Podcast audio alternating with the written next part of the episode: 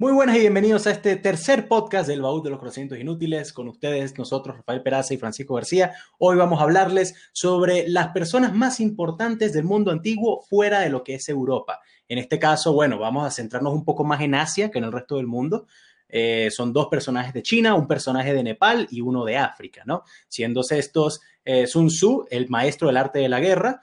Eh, tenemos también a Confucio, por Nepal tenemos al original, el primer Buda, y por África tenemos al grande Aníbal Barca, ¿no? Eh, Frank, ¿quieres presentarte? Claro que sí, Rafael.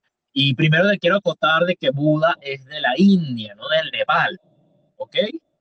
Primero que nada, más mm. respeto a mis candidatos del norte de la India. Eso es debatible porque que ellos tienen territorios peleados, ¿no? Pero bueno. Bueno, no, eh, no, Nepal se lo peleas que si el Tíbet y con China. Entonces, no, no, más respeto. Mala pero bueno, no lo confunda con los Dalai Lama. Parecido, no es lo, pero no es lo mismo. Está bien, está bien.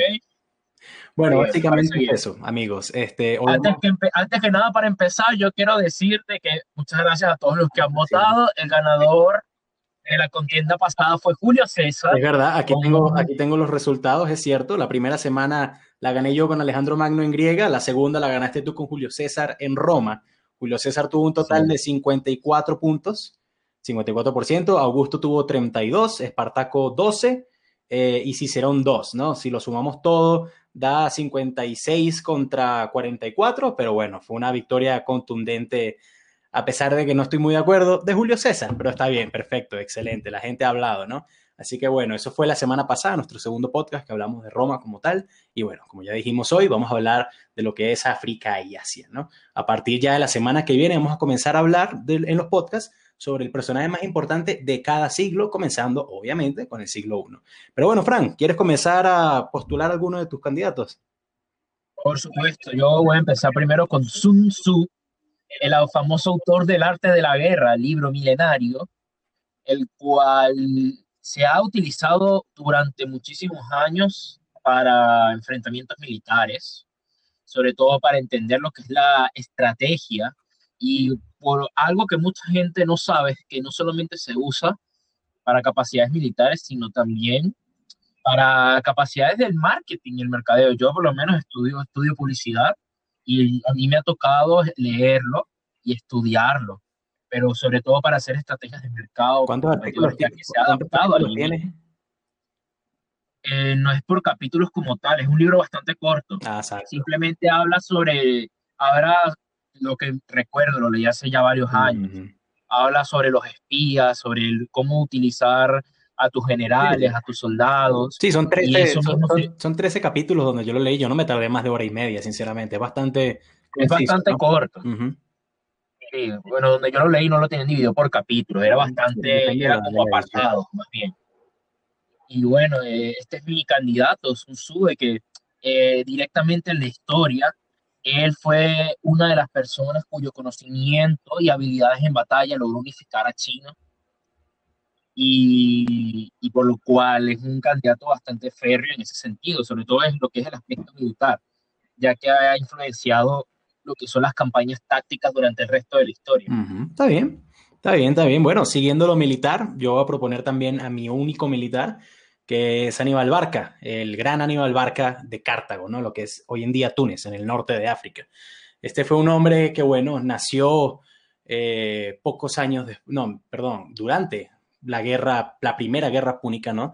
Donde la República Romana todavía no era imperio, eh, reta a Cartago, uno de los imperios más grandes de la época, este basado en casi toda África, ¿no? En el norte de África, perdón. Y bueno, y salen victoriosos. A raíz de esto, bueno, Cartago pierde muchas cosas. La familia de Aníbal Barca, siendo su papá uno de los más grandes generales del momento, eh, se mudan a, Iberia, lo que hoy en día es España, y de hecho ahí fundan la ciudad de Cataluña como tal. De hecho, lo que es en la ciudad de Barcelona, perdón. y, en, sí, Cataluña. perdón, me equivoqué. Ellos también fundaron, no, no, le pusieron Cataluña, pero sí muchas de las ciudades eh, alrededor de lo que es Barcelona y lo que hoy en día conforman la, la comunidad autónoma de Cataluña, ¿no? Pero bueno, eh, Barca, de ahí viene el nombre realmente de Barcelona. Antes, si no estoy mal, se llamaba Barcalona y bueno, con el tiempo y la evolución del idioma fue cambiando un poco la pronunciación y terminó en lo que es hoy. Eso ya es bastante por sí, decir una ciudad está nombrada a partir de ti, ¿no? Pero bueno, Llega la Segunda Guerra Púnica, Aníbal, su padre, murió por, cuestión, por estar luchando este, con aliados de Roma y ese odio grandísimo que le tenía a la República eh, hizo que un adolescente Aníbal le jurara a su padre que nunca descansaría y que toda la vida lucharía contra los romanos hasta el último aliento, ¿no? Y prácticamente así fue. Pero bueno, nada, llega la Segunda Guerra Púnica, Aníbal ya tenía unos 30, 40 años aproximadamente, había logrado ganar muchísimas batallas en todo lo que es Iberia, eh, unificando la zona para, bajo mando cartaginés, y, bueno, decide hacer algo que realmente nadie consideraba posible. Tú mismo hablaste de Sun Tzu y uno de los artículos que él habla es aprovechar el terreno y utilizar las ventajas. Aníbal se fue todo lo contrario, decidió mandar a traer soldados africanos y, elefantes africanos para pasar lo que son los Alpes italianos. Estamos hablando de una cordillera de más de 3.000 metros de altura cubierta en nieve y con todo y eso lo logró. Los romanos jamás pensaron que esto fuera posible, nadie se lo imaginaba y fue Aníbal el que mandó a todo este ejército y con él al mando y perdiendo el ojo, por cierto, en, una batalla contra, varios pueblos de, los Alpes, logra llegar a Italia a lo que es la península italiana, ¿no? al norte de lo que era la República Romana, y marchar prácticamente a pocos kilómetros de lo que es la capital de Roma, ¿no?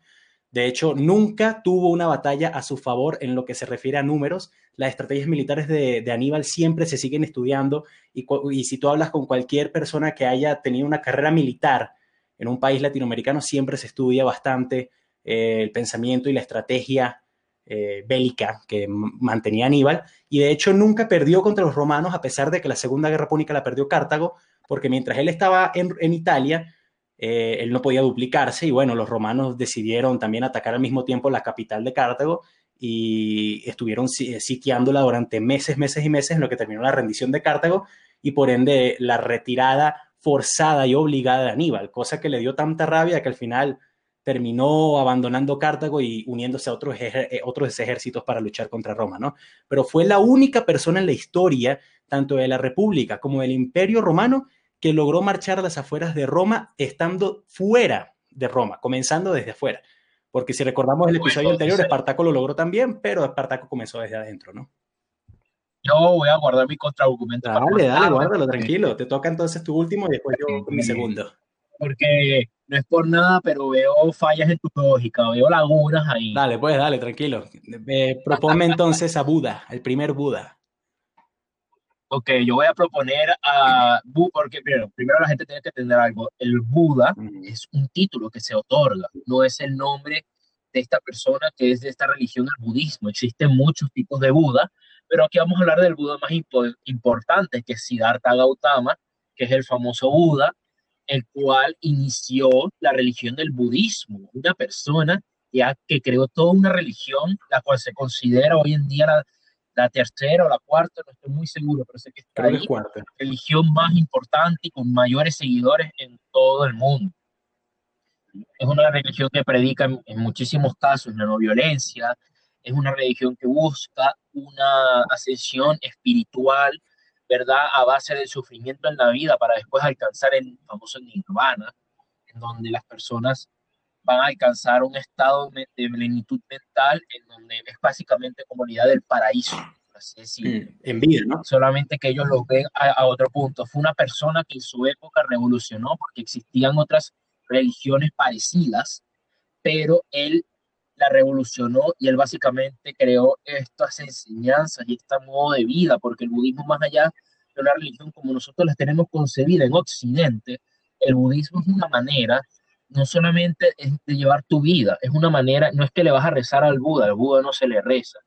Buda simplemente dicta enseñanzas para que tú logres alcanzar el nirvana, a diferencia de tener una visión más teocrática en donde tú agarras a, un Dios, se le hace Jesús, Alá o Yahvé, y esa persona te va a dar la salvación. Aquí tú consigues tu propia salvación siguiendo cierto estilo de vida.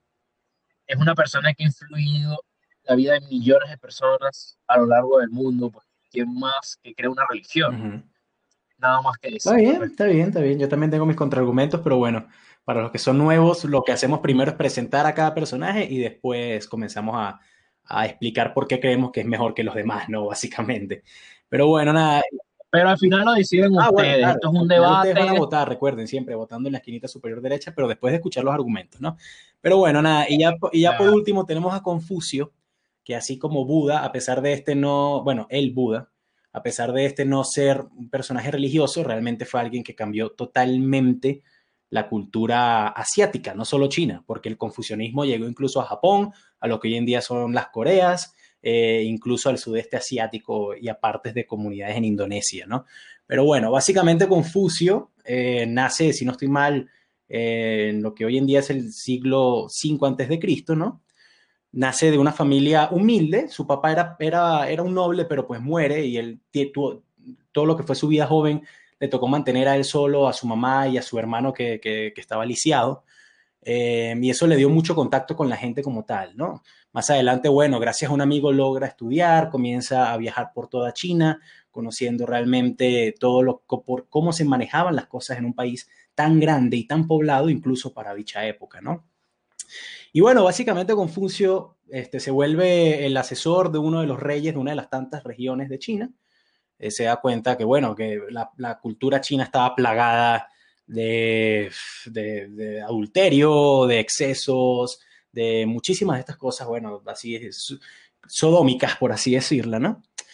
Y bueno, básicamente... Creo que esa palabra no existe. Bueno, pero haciendo, haciendo, haciendo énfasis en Sodoma y Gomorra, pues, eh, ahí está, haciendo, Ok, de sodomía. No porque sodomía, es otra cosa, pero bueno. pero bueno, básicamente se da cuenta de todo esto, ¿no? Y comienza a trabajar para crear los ideales y la forma de ser de la cultura asiática en general que hoy en día seguimos teniendo. Ese respeto a la familia ante todo, ¿no? Ese deseo por querer trabajar para salir adelante no como persona como tal, sino como comunidad a pesar de que no se le puede comparar con socialismo, sí se buscaba siempre eh, el énfasis en la, en la comunidad, ¿no? Y bueno, la frase más famosa de Confucio siempre fue, no le hagas a los demás lo que tú no quieres que te hagan, ¿no? No es literalmente así, pero bueno, parafraseado. Eh, era lo de Confucio dice. era lo de Confucio dice, pelo que ladra, es que sigue vivo. Eh, básicamente, aquí podría quedarme hablando horas de todo lo que son los libros y, los artículos y todas las cosas que escribió eh, Confucio, ¿no? Pero realmente lo que se le puede aceptar es que lo que es la cultura asiática en general, incluso los japoneses adaptaron todo lo que era el confucianismo, viene justamente de Confucio, ¿no? Estamos hablando de una, parte del mundo que hoy en día tiene más de 2 mil millones de habitantes en total, y muchísimos de sus gobiernos incluso y sus culturas siguen basadas en lo que fue el, confucianismo, que hoy en día lo vemos como algo bastante tradicionalista, la forma en la que esos gobiernos son. Si eres pendejo. Pero pues para ese momento era bastante revolucionario, ¿no? Entonces, bueno, nada, eh, vamos a comenzar a argumentar. Casi siempre hacemos un uno contra uno, ¿no?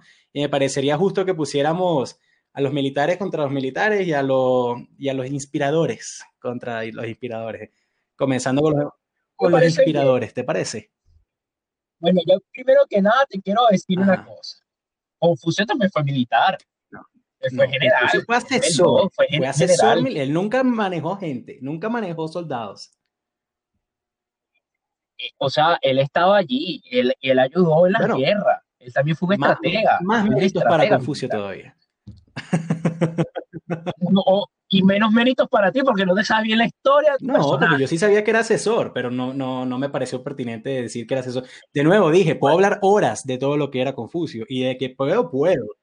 Pero, y una pregunta, ¿cuál es la diferencia entre el confucianismo y el taoísmo? El taoísmo ¿Cuál tiene más seguidores y no? El taoísmo sí sé que se aplica todavía hoy en día y vino, vino bastante después de Confucio. Este, y el taoísmo es, por así decir, un confucianismo un poco más eh, refinado, por así decirlo, ¿no? no, el, taoísmo vino primero, vino de Lao Tse. Ah, bueno, Lao Tse, sí, pero no agarró, no agarró, no agarró fama tan rápido como confucianismo. Y no me puedes decir que no. Puede ser, pero ahorita hay más taoístas que confusionistas. El, propio, el, propio era que alguien, que alguien busque la cajita de comentarios y ponga cuántos taoístas y cuántos confusionistas hay. Porque yo estoy casi seguro que hay más taoístas. La segunda que tú estás diciendo. Confucio, ajá, que ha inspirado la manera en que son ciertos gobiernos, pero por lo menos el gobierno chino es un gobierno prácticamente ateo. Pero el gobierno chino es ateo, claro. Es que Confucio no es una religión, déjame decirte. El confucianismo no es una religión. El confucianismo. No, el confucianismo no es una religión, es una forma, así como tú dices.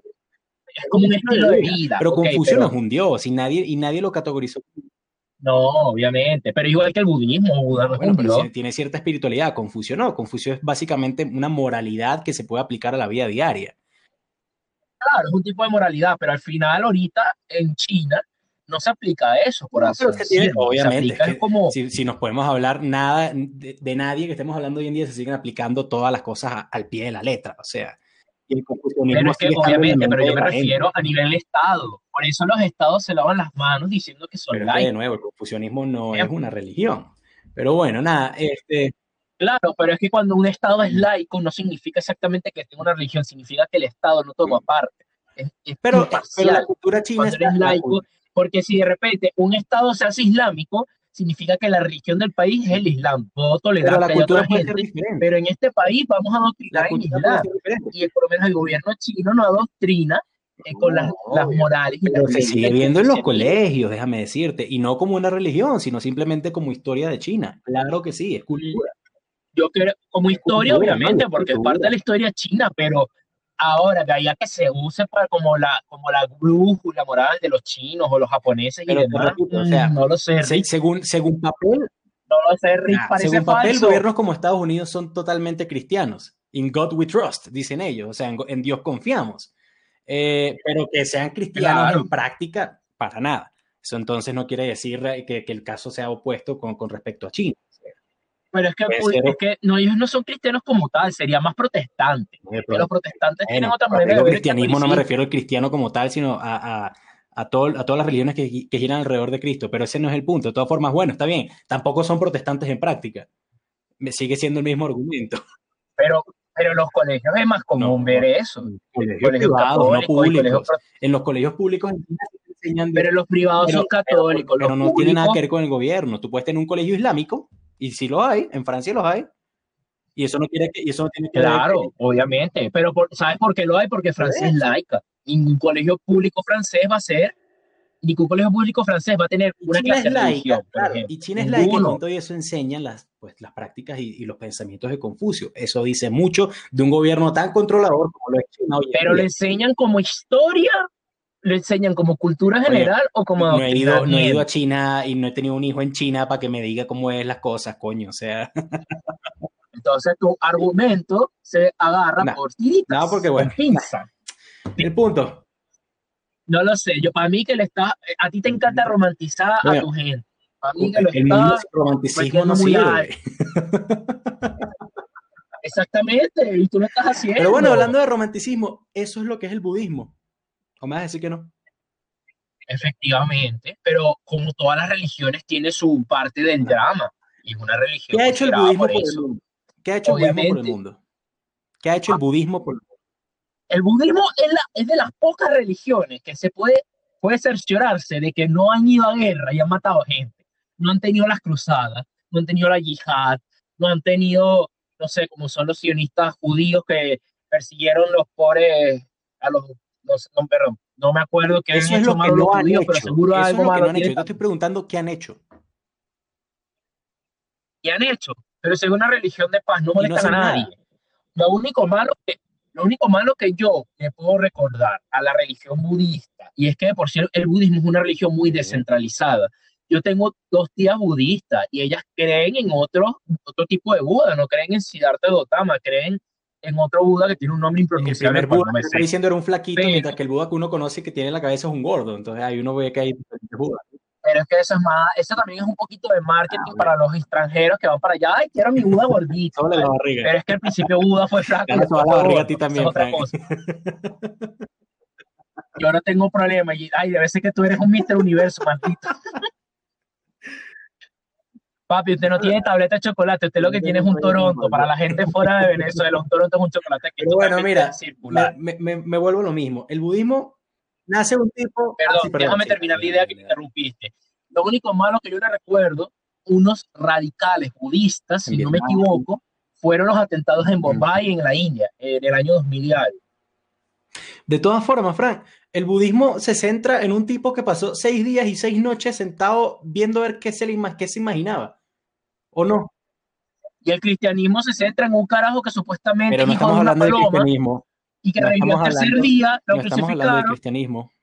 No me, no me comiences a Pero es comparar. no, mira. Yo si lo quiero llegar. Yo lo lógica, a todas las religiones, escúchame, si deducimos a la lógica, todas las Pero religiones es que tú fuiste el que puso un religioso. Yo no ningún Abraham habló religioso. con Yo no, una estoy, mata yo no estoy defendiendo a ningún religioso. Abraham habló con una mata del fuego, Moisés separó las aguas. un- Pero es que no estamos hablando de Abraham, no estamos hablando sea, de cristianismo, no estamos hablando absurdas. de, de- de ninguna religión del mundo que no sea el budismo. Pero es que, Entonces, ¿por qué estás sé, pero es que te estoy defendiéndote diciendo, por algo que tú no está- estás no viendo el budismo con lógica, no puedes ver una religión con lógica porque son absurdas. compa- sí, pero todas. compáramelo con, entonces con el confucianismo. ¿Por qué elegiste a alguien absurdo entonces para, para, para el personaje más importante? Tú mismo estás diciendo que son absurdos.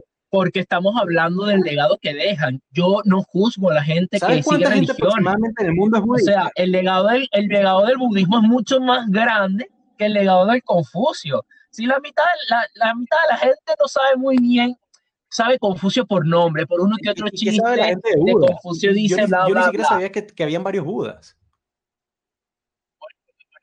Bueno, porque yo tú eres un ignorante. pues, eso no es culpa mía.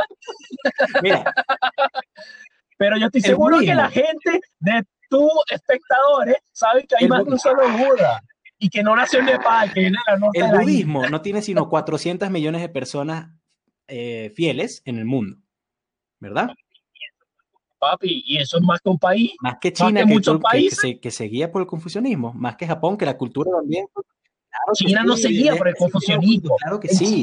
Confucio- el confucianismo no es ni la tercera religión del mundo. Incluso budismo te es voy, a la hacer, te, voy a, cuarta. te- te voy a hacer también una comparación. Si tú te pones a ver lo que es, la, lo que es India, ¿no? India como país, y uno comienza a ver los estados y su nivel de producción en comparación a otros estados, uno se pone a ver que los, eh, los estados del norte de la India o las provincias, como que sea que se llamen, no estoy seguro el nombre, casi la mayoría en el norte de la población es budista.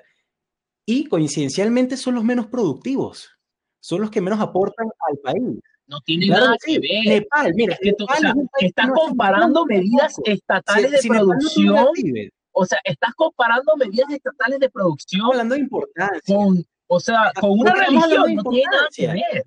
Sí, o sea, si es por eso yo te digo, las mayores cantidad, la mayor cantidad de pobreza que hay en la India no son en los estados del norte que producen menos porque son más rurales. Son en las capitales No donde la gente se caga en la calle, en las capitales donde van los al río. Ganges y por el hinduismo van y se lavan ahí la ropa y se bañan en esa agua que parece la del Guaire. Lo Un que río no tiene sucio, bueno, un río en Caracas que es más sucio, Ah, mira, muy el budismo no ha sucio. aportado O el nada. Mapocho A en Santiago de Chile, por me importa, ejemplo. o sea, esa vaina de llegar a la iluminación y las enseñanzas de Buda, que es que hay que comer una vez a la semana. Porque tú no eres alguien religioso, pero es que la gente acude a eso cuando la Y son gente se totalmente perdida. Mucha gente le ha causado su vida. Y yo al budismo le aplaudo porque es una religión de paz, no tiene enemigos como tal. No es algo que busca como que, como los cristianos, como que, ay, no, te vas a ir al infierno, ay, no, si no eres como los islámicos, si no budismo, te vas si no, lle- en el budismo, si no no, llegas al no nirvana, estás condenado a repetir una vida de sufrimiento una y otra y otra y otra vez. Y nirvana tú mismo dijiste que es el eso, cielo. eso se llama la reencarnación. Y ya va, y te, ajá, eso lo estás condenando hasta que lo logres. Pero en los catolicismos, si tú fallas, te vas para el infierno por a el alguien resto de la que yo eternidad. defendiendo. No te voy a O sea, defender el catolicismo y comparado con, con eso porque no Pero es que el confucianismo no es una religión, tú mismo lo dijiste, tú mismo lo dijiste, no es una religión. Si es por eso, tú estás hablando de inspiradores, el mío sigue inspirando a 400 millones de personas, el tuyo no llega ni a 100 Bueno, millones. tú mismo lo dijiste, eso, no todo el mundo, no todo el mundo lo adora, porque no es rezar, sino adora al mismo Buda. Entonces no son 400 millones para el Buda. Pero todos vienen del primer Buda, Todos venimos todos vienen entonces de allí. de la primera es célula la que vino del universo. Vamos a rezarle a la primera célula de- de- del mar que, que se convirtió en, en Bueno, después- seguro hay algún carajo científico que le reza al Big Bang y yo no lo juzgo. Stephen Hawking Mira, se murió rezando al Big Bang. Confucio incluso este, basó sus creencias y, todo, y todas sus ideas, todos sus ideales, perdón, creencias, no, todos sus ideales y todas sus formas de pensar se aplicaron durante más de mil años. El propio Sun Tzu era confucionista y no puedes decir que no, porque sí lo era. Aplicaba todas las ideas. No, Y sigue siendo una persona por una que, que cuestión moldeó, geográfica gracias a Confucio, se moldeó realmente la sociedad. Y Sun Tzu también era taoísta, que era la, es la, la, religión de esa época, porque el confucianismo, como tú bien dices, era, exacto, no era una moralidad. Y Confucio era, taoísta, también. Ahí está. Pero bueno, a lo que quiero, a lo que quiero llegar es que gracias a Confucio se moldeó muchos de los países e imperios más grandes de la historia. El budismo sí, inspiró gente, lo llevó a la iluminación, bla, bla, bla, pero hasta ahí no hacían nada. Eso es gente que pasa seis días, es que seis esa es la clave del budismo. sin hacer un coño, no nada. Todos nos, mira, aquí todos hemos estado enojados porque, coño, la madre me tiene que obligar a misa, el colegio me obligó a hacer la comunión. Bueno, si no está viendo algún musulmán, que no quiere ser musulmán, es como que, verga, si, si no quiero ser musulmán, mi familia me va a desterrar y me va a desheredar y toda esta vaina. Yo, si, si mi papá hubiera sido budista, hubiera muerto de hambre porque hubiera sido budista, me dice, encuentra el camino de tu felicidad. Claro que no, vale. Si los budistas también ganan su plata y ganan su vaina, hay vainas de Buda que, marico, son estatuas de oro que cuestan una bola de real y la gente las compra. Así que no me vengas con eso. ¿Dónde están las la gente? ¿Dónde están los monumentos a Confucio? en ningún lado. ¿Cuántos es que no es una religión. Se resume así. ¿Cuántos confucionistas hay en el mundo? ¿no? Es, eso es como decir cuántos aristotistas hay en el mundo, o sea, o cuántos platonistas hay en el mundo. No, pero tú me estás diciendo que es alguien que inspira y es alguien que ha moldeado. Pero ¿dónde está ahorita? ¿Dónde Marico, está ahorita? enterrado en alguna parte en China. ¿Dónde está ahorita? No, yo no digo Confucio, huevón, yo digo su, Chamo, se enseñanza. Siguen estudiando, pero bueno, nada. Este, en dónde, pero como historia, o sea, yo también estudio Aristóteles, yo no soy aristotélico, yo estudio a Platón y a Sócrates, yo no tampoco, yo estudio a Freud y no me quiero coger a mi mamá, o sea... Nada, no tiene nada, no, no, se te y sigue no se te gente. El, el, budismo es eso, es una religión, sí, pero bueno, de nuevo, tú mismo lo dijiste, hay más budistas en China que confucianistas. Es que, marico, sigue viendo el confucianismo como si fuera una religión y no lo es. Pero yo te estoy diciendo como hay gente que, sigue sus enseñanzas, hay más gente que sigue las enseñanzas de Buda que las de Obviamente se siguen utilizando muchísimas, no todas, pero sí muchísimas las ideas de Confucio. El simplemente, mira, en China no existía el respeto al padre. En China siempre estaba el respeto al monarca. Y si tú veías a tu papá, y esto es una historia de Confucio, robando una oveja, tú tenías la obligación entonces de reportar a tu papá. Entonces Confucio entra y dice, coño, no, realmente las familias, a pesar de que está mal y tu papá no le esté robando una oveja, coño, las familias tienen que estar juntas. Y ese ideal de que los mayores tienen más respeto porque son mayores, ese ideal de tener, que trabajar para estar siempre pendiente de tu familia y de estar pendiente pues de muchísimas otras cosas y, de la cultura china como tal, viene todo de las ideas de Confucio, que fueron moldeadas con el tiempo, claro que sí, como absolutamente todo. Nada puede ser relevante, nada escrito hace 3.000 años puede ser relevante el ideal de la meditación. ¿Dónde viene el ideal de que tú tienes que meditar antes de tomar decisiones? Que tienes que meditar para alcanzar claridad espiritual. Y meditar no es rezar. Meditar es algo que se sabe que está, y esto es con, te lo puedo decir, que está científicamente comprobado que es una actividad la cual se sabe que mejora ciertos estados del cuerpo, igual que el ayuno. Una vida de mayor austeridad, ahorita en este mundo de deberíamos, deberíamos seguir un poquito del budismo, no como religión, no es que vamos a hacer mantas, ni quitar mandalas, ni con nada de eso, pero meditar antes de saber lo que vamos a hacer, tener más despojo, porque lo que decía Buda es que el apego a las cosas terrenales es lo que nos causa el sufrimiento. Ese sufrimiento que tú contabas era por estar apegado a cosas materiales, estar apegado a relaciones que no te dan cosas Cosas. Pero bueno, vamos, vámonos, nos estamos acabando el tiempo. Pero es que no te estoy diciendo que es que por eso los monjes, los monjes budistas se van por una montaña porque ellos dicen que se van a despejar de todo. Pero los otros no, pero eran logran mayor felicidad y la felicidad de su comunidad y de su país y su pueblo. Mira, si todos fuéramos Mientras que Confucio, mientras que Confucio, es Confucio dice, pelo que ladra, es, que no está que Bueno, nada, este, nos, nos enfrascamos mucho en estos dos, todavía nos queda por hablar dos muy importantes también, como Sun Tzu y como Aníbal. Entonces, claro. mira, te voy a decir la verdad. ¿Tuviste Vikings? Ok. Vikings, no. Ragnar, Ragnar Lothbrok, por lo menos? Ok. Ragnar Lothbrok realmente no existió. fue una aglomeración de muchas, de muchas personas muy importantes de la época que fueron todas tomadas bajo un mismo nombre y de tres, cuatro, cinco personas se creó esa idea prácticamente mitológica del vikingo más grande de la historia. Eso es Sun Tzu. No hay registro del nacimiento de Sun Tzu. Se habla de Sun Tzu en, dos lugares en la misma época al mismo tiempo. Entonces, tú me vas a defender a alguien que no existió. Así que dale, di lo que tú quieras decirme.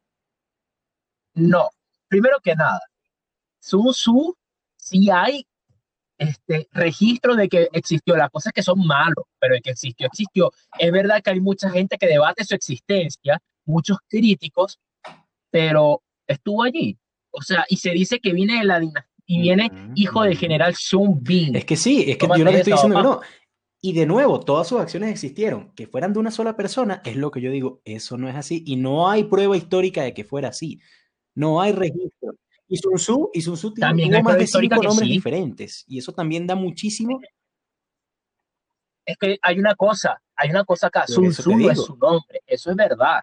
Sun Tzu es, porque Sun Tzu es un título. Exacto. Significa Esa maestro. Es otra cosa, maestro. ¿Tú sabes cuántos ejércitos dirigió Sun Tzu personalmente? Cero. ¿Cuánto? Cero. A ver, dímelo.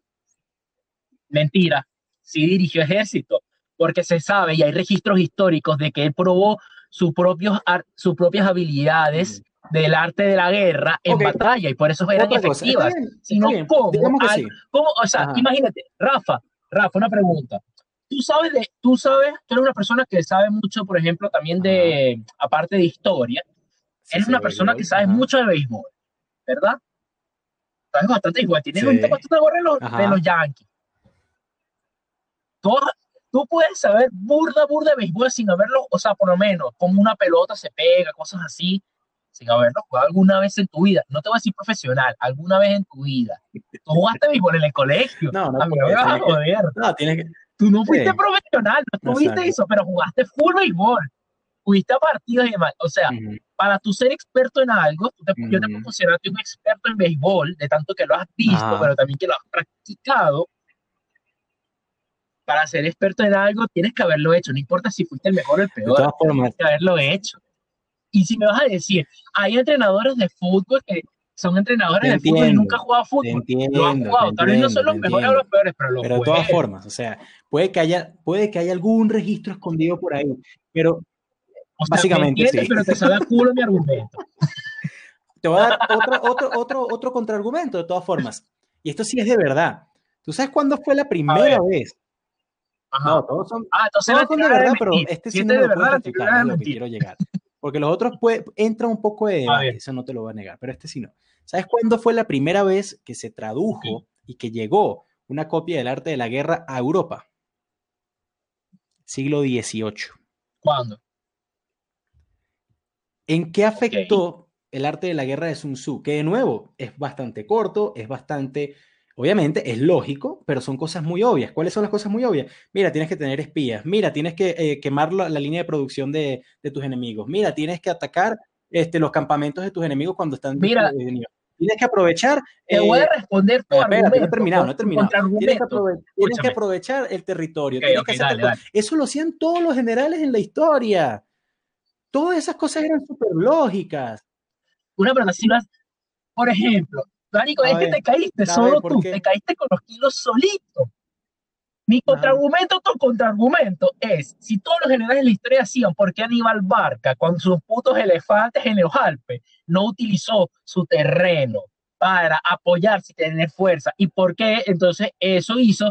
Porque es verdad, tú me dijiste, Aníbal Barca no perdió ninguna batalla, pero lo que logró la campaña militar de Aníbal Barca fue la caída de Cartago. Después de esa guerra, no existió más Cartago, se cayó bueno, pero se cayó Cartago, o sea, básicamente lo que él dejó fue como un cuento súper romantizado en la Roma. Si Aníbal no, hubiera sido general, de Aníbal. Cartago hubiera caído mucho antes de, de, cuando cayó. ¿Por qué? Porque no fue culpa de Aníbal. Pero que hay inteligente porque no había forma. ¿Por qué nadie, ¿por qué nadie conquistó, nadie conquistó Italia nunca? Conquistada. Bueno, sí, eh, por lo menos Sí, eso te iba a decir, quitando la Segunda Guerra la Segunda Mundial. Guerra Sí, porque Mundial. Italia no era Roma, coño. Por- ok, ¿por qué nadie Ah. conquistó el Imperio Romano? Ah. Porque Roma se cayó sola, no fue conquistada. Porque llegar a Italia, llegar a la península itálica, si no era por mar, era imposible. Tú no podías cruzar los Alpes, no había forma. Algo era difícil. Y tú vas a meter Y unos los pasó, putos y elefantes los en pasó una a todos. montaña. Y O sea, nadie se lo esperaba. También los pasó para perder, para, joder. O sea, ¿Cómo para que no es joder. inteligente? O sea, no es inteligente. maestro. Está bien. Que lo, haya logrado, pero no es inteligente. Te voy, a, te voy a poner una cosa diferente. Simón Bolívar cruzó los Andes, pero fue más inteligente porque sorprendió al ejército español. Aníbal cruzó los elefantes porque por sus huevos. Oh, Porque él dijo, epa. yo por mis huevos voy a meter esos elefantes en Italia. Mira, si no hubiera sido por esos elefantes, el no hubiera conquistado el norte de Italia y llegado a Roma. No lo hubiera hecho. Sí, porque los ¿Tú nunca has elefantes visto un elefante en batalla, a todos los coño? ¿No soldados. te viste Alejandro Magno en la película? Coño, de bolas que sí, pero ajá. Bueno, no lo he visto Sí, es porque ejemplo. más allá de una película o algún video Ojo, o alguna cosa así, porque no estaba en batalla. 40, Pero, 40 marico, o sea, hoy los elefantes elefantes, africanos. los elefantes son, es lo más romantizado porque, coño, metí unos Mira, elefantes en Italia. Hay registros ajá, tanto de romanos ¿Qué hay como de luego de cartagineses, de, un solo elefante llevándose por delante a más de 100 soldados romanos. Porque tú sabes que ellos se ponían todos en formación de testudo, uno al lado del otro, súper pegaditos. Exacto. obviamente, en formación Entonces, tortuga. Y, y agarró ¿Y todo el cuánto mundo era una legión romana? La- la ¿Cuántos gente- mira, soldados era una los romanos romana? pasaron semanas buscando a Aníbal del otro lado de los Andes porque pensaban, eh, sí, de los De Alpes. los Alpes. No dije los, ah, bueno, pues Alpes, los pues, Alpes. me habré- de los Alpes, Fran, dije Alpes, pero bueno, lo que quieres hacerme es de- de distraerme, coño tu madre, pero bueno, nada. Los romanos estuvieron buscando a las tropas de, de Aníbal del otro lado de los Alpes porque nunca se les pasó por la cabeza que alguien pasaría a 40 elefantes y a más de 100.000 hombres por la cordillera de los Alpes. Y entonces, cuando llega Aníbal, Los 100.000 nombres, te- o sea, es que te lo creo, pero al final, que marchó qué? hasta Roma, pero no, perdió él, fue- fueron sea, los demás que se rindieron. Pero fracasó. De regreso a Cartago con el ramo No, los elefantes nada más le quedaban uno porque en- después de batalla y batalla fue Fracasó. perdiéndolo, obviamente. Pero solo le quedaba uno. Entonces, ¿para qué? Yo prefiero pasar No 50 mil tenía- esa es la soldados más cosa, a esa es la 40 otra cosa. Aníbal no tenía soldados, de, soldados de, de profesión porque Cartago nunca tuvo soldados. Cartago siempre tuvo pues, mercenarios. Ajá. Entonces tú Era contratar cinco- mercenario. En vez de gastar plata era más barato mantener un elefante elefantes, que lo cual no tiene contratar a un 50 sentido, mil hombres. prefiero mantener a mis No soldados para que sean más 50.000 leales. Eso es la guerra, cerro. Cartago nunca tuvo el mismo poderío militar. No te estoy diciendo tener 50 mil hombres extra, me lo acabo de inventar, pero yo te digo que en vez de estar manteniendo un elefante, porque tú sabes que un elefante toma agua Bueno, que jode, lo tienes en los Alpes y en los ríos, coño. Y, y está lleno de ríos, pues. Ajá, sí, pero marico, los ríos están, los que están pegaditos, pues los ríos están separados y los hombres también pasan hambre. Y tú y, y mira, y los soldados de Aníbal, los soldados de ¿Cuándo se Aníbal se le rebelaron? porque estaban arrechos. Porque estaban, Ojo, les querían pagar, la no les y no porque no quisiera pagar, sino no porque no tenía plata. Porque Cartago estaba quebrado. y no tenía plata. Capaz hubiera tenido un poquito más de plata si no hubiera llevado 40 Mira, elefantes. Aníbal no fue el que primero ni el último en utilizar elefantes de guerra. Los cartagineses tenían Obviamente, pero Bueno, es el único que los a utilizó nadie en se le ocurrió y era imposible llevar elefantes en barco, coño. O sea, esto no es el donde un, un, Muy marico, pero- Pero, o sea, estoy seguro que hay tres estrategias mejores que llevar unos malditos elefantes por los Alpes. Estoy seguro. es Eso es algo que suena muy bien en papel. Mira, los se llevó a 100 franceses, los franceses y belgas en la Segunda Guerra Mundial nunca se esperaron que los alemanes fueran a pasar batallones enteros de tanques dentro de un fucking bosque. Nunca se lo esperaron, por eso nunca pusieron, nunca extendieron la línea Maginot por todos los bosques de las Ardenes, que fue justamente por donde pasó eh, eh, las compañías de tanques de Hitler. Y si no fuera por eso, no hubieran, no hubieran ganado a Francia. Si no hubiera sido por los elefantes, te aseguro que Aníbal no hubiera llegado a Roma. Bueno, nunca llegó a Roma, estuvo a kilómetros de Roma. No, yo te aseguro que llegaba porque podía tener mejor condición, tenía soldados. ¿Cuántos Perdió soldados varios perdió por los Alpes? O sea, es que, ¿cuál es la, cuál es- cuál es la hubiera quedado alternativa? mejor. Y, y, y ahí tú me estás mezclando las peras con las manzanas, porque la otra cosa es que los franceses se armaron mal en la Segunda Guerra Mundial y ellos pensaban que no, los alemanes son pobres, no tienen tecnología, porque nosotros en el, les metimos un tratado que nos tienen que pagar toda la Primera Guerra Mundial. Los sorprendieron, les metieron la Blitzkrieg y, y, lo, metieron y Aníbal, y Aníbal Así. Entonces, no me vas a comparar los tanques que un tanque no come, un tanque no caga, un tanque no bebe agua y el tanque se lleva los árboles. Los romanos consideraban que los cartagineses eran unos pueblerinos, unos comerciantes que nunca tuvieron ejército y que no estaban bien preparados. Creían que Aníbal era un chiste y que no iba a pasar por los Alpes jamás y nunca. Escúchame, escúchame, escúchame. No, Aníbal no era un chiste, porque si no hubiera sido un chiste, no hubiera sí, es verdad, comandado un, un ejército. Pero es que por dónde más iba a pasar, es que no había forma. Italia, la península italiana la separan los Alpes. Pero es que no es que no es que no es que no pasara por los Alpes, es que la idea es que los putos claro, elefantes no era necesario. Un tanque no come, que un tanque no toma agua, un tanque cosas. requiere eh, partes mecánicas, un tanque requiere gasolina, que en ese momento Alemania no tenía Y por eso Hitler fue inteligente y lo que hizo fue un coñazo de industria y fábrica metalúrgica. Y dice, Aníbal, en vez de tener que construir barcos para pasar soldados, decidió hacer lo impensable y sorprender a los romanos y ganarles en cada una de las batallas que se enfrentaron a él. Pero ¿por qué? Para retirarse. Para, para, porque al final ganó en cada una. Es, es que, ¿sabes qué es lo increíble? Es un general tan arrecho que ganó todos sus batallas. Que vea, eso es como Messi, que es de los el mejor jugador del mundo y nunca ha ganado un mundial. ¿Por qué? Porque el equipo no es lo suficientemente bueno como él. Ah, es, lo mismo, es la misma vaina. No es lo mismo. Primero que era eso, no es lo mismo. No es bueno, para... no, no, nos estamos extendiendo mucho. No es para nada lo mismo. Primero que nada, no es para nada lo mismo. Segundo que nada, si tú ganas todas tus batallas, no, lógica dice vas a ganar la guerra. Lo que dice el arte de la, guerra. guerra. Pero si no lo haces, es porque eres un, al final eres un general mitificado por unos elefantes que cazaron una cordillera. Que, que, es estúpido, yo digo que es brillante, nadie se lo esperaba. Gracias a esos elefantes pudieron ahorrarse muchísimas vidas que, que, que no tuvieron que ser soldados luchando contra, contra otros soldados. Papi, si te quieres ahorrar vidas, no empiezas una ¿tú sabes lo que es tener los romanos de vecino, así que no me vayas con eso. Nadie se salvaba. Mira, pero o sea, hasta al final el, el mayor daño que hizo Aníbal fue estúpido, porque el mayor daño que hizo Aníbal fue demostrar de que la República Romana y que tenía antes imperialistas, y al final se hizo un imperio con Augusto igualmente. O sea, al final hizo lo que... Y la Segunda Guerra que supuestamente no la comenzó Aníbal, Aníbal déjame decirte, fueron los romanos. Que, ajá, yo sé que no arriba no comenzó, yo digo comenzó ese ¿Comenzó miedo, la Segunda Guerra Púnica. Más bien, lo único de pinga es que dejó la, ciudad, la bellísima ciudad de Barcelona. Es más, más barcelonista que el coño. Pero bueno, nada, Fran, este, yo creo que nuestros argumentos ya son lo suficientemente claros para los demás. Coño. Ya va, me falta con Sun Tzu. Tú me, tú me metiste mi legado, tú te metiste con Dilo ahí, ni te voy a refutar. Dale, Mira, termina.